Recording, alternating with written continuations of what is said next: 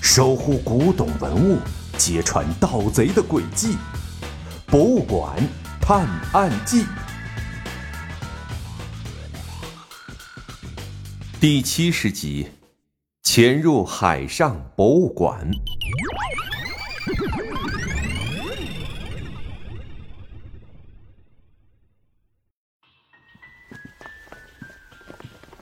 小盲道和小小贤被服务员从贵宾餐厅请出来之后，两个人直接回到了自己的房间。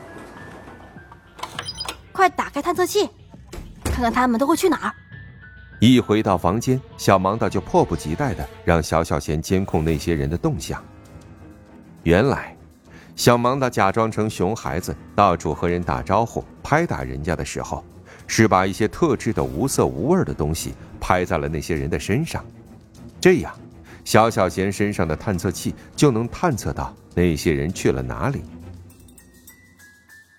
白天的时候，那些人在整艘游轮上串来串去，有的去甲板上晒太阳，有的去购物中心逛街，有的干脆就待在自己的房间里，一点规律都找不出来。等的小盲道都等困了，不知不觉在沙发上睡了过去。小盲道，啊！小小贤突然一声大喊，把小盲道吓得一激灵，差点从沙发上跳了起来。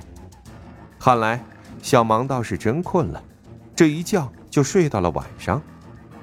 快醒醒！你看，有好几个人都去了十八层的同一个位置。小小贤在屏幕上显示着那些人的位置。有可能，这就是那个古董交易黑市。走，我们去看看。小盲的穿好衣服，和小小贤直奔十八层而去。从电梯里一出来，他们立刻感到了一股冷清感。按说，这一层也是公共区域，怎么却一个人都看不见呢？他们顺着走廊往小小贤监测到的位置走去。刚转过一个弯儿小盲道一下子撞到了一个人的肚子上。小盲道捂着鼻子抬头一看，这怎么又是一个一米九的大汉，挺着个圆圆的啤酒肚，差点把小盲道给弹开。小朋友，这里被人包场了哟，没有请柬的话是不能进去的。大汉弯下腰看着小盲道，声音却比他的身材显得温柔的多。我当然知道了。小盲道理直气壮地说：“包场的人是我爸。”我能不知道吗？是你爸。大汉直起腰，低头看着小盲道。当然啦，要么我进去把他叫出来。小盲道一叉腰，一副趾高气扬的样子。你给我一边待着去！我们老板是个女的，哪儿来的熊孩子？大汉说着就往外赶小盲道。嘿，我说你这人怎么不上道啊？我没妈，哪来的爸呀？妈！小盲道看着大汉身后挥着胳膊，大叫一声“妈”。大汉转过身往后看，却一个人都没有。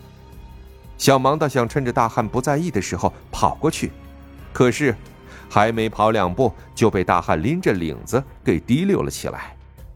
我们老板才二十多岁，就算真的有儿子，也不可能是你这个十多岁的。快滚一边去，熊孩子！大汉说着，把小盲道丢到了一边。哎呦！小盲道揉着摔疼的屁股，在走廊里想着该怎么办才能进去。唉，你就不能想想别的办法吗？到处认爹，你都快成吕布了。小小贤一脸无奈的样子。哎呀，什么意思啊？三姓家奴啊！你小小贤对着小盲道一时不知道该说什么好。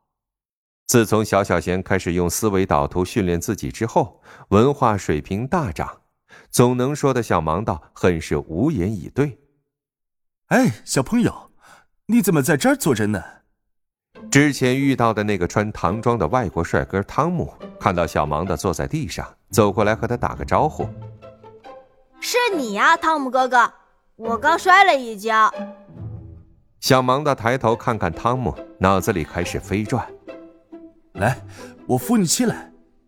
汤姆弯下腰，准备把他扶起来，而小盲道顺势抓在他裤子口袋的位置，感觉里面有一个卡片一样的东西。哎呦，好疼啊！小芒道疼得龇牙咧嘴的。要么我送你回房间吧。汤姆扶着小芒道问：“那，那就麻烦你了。”小芒道不好意思的笑了笑，然后汤姆背起小芒道就往他的房间走去。啊啊！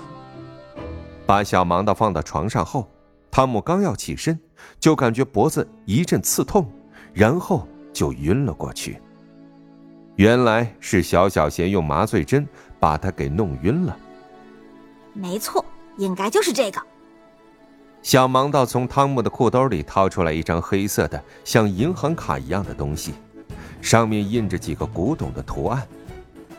但是现在人家已经认识咱们了，怎么办呢？小小贤挠着后脑勺，不知道会不会再被人赶出来。没关系。你忘了财神爷教给我的化妆技巧了吗？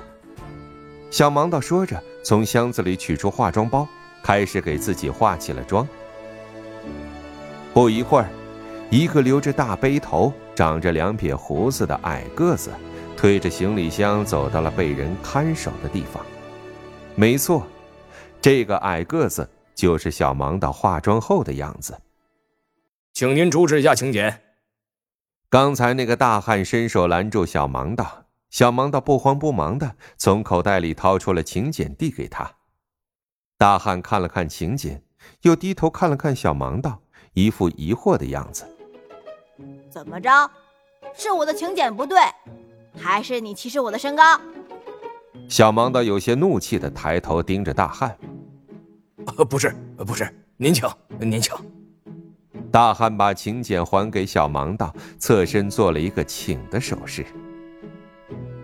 小盲道推着行李箱，一路经过走廊往前走去，两边隔一段就出现一个和刚才那个大汉身材一样魁梧的保安。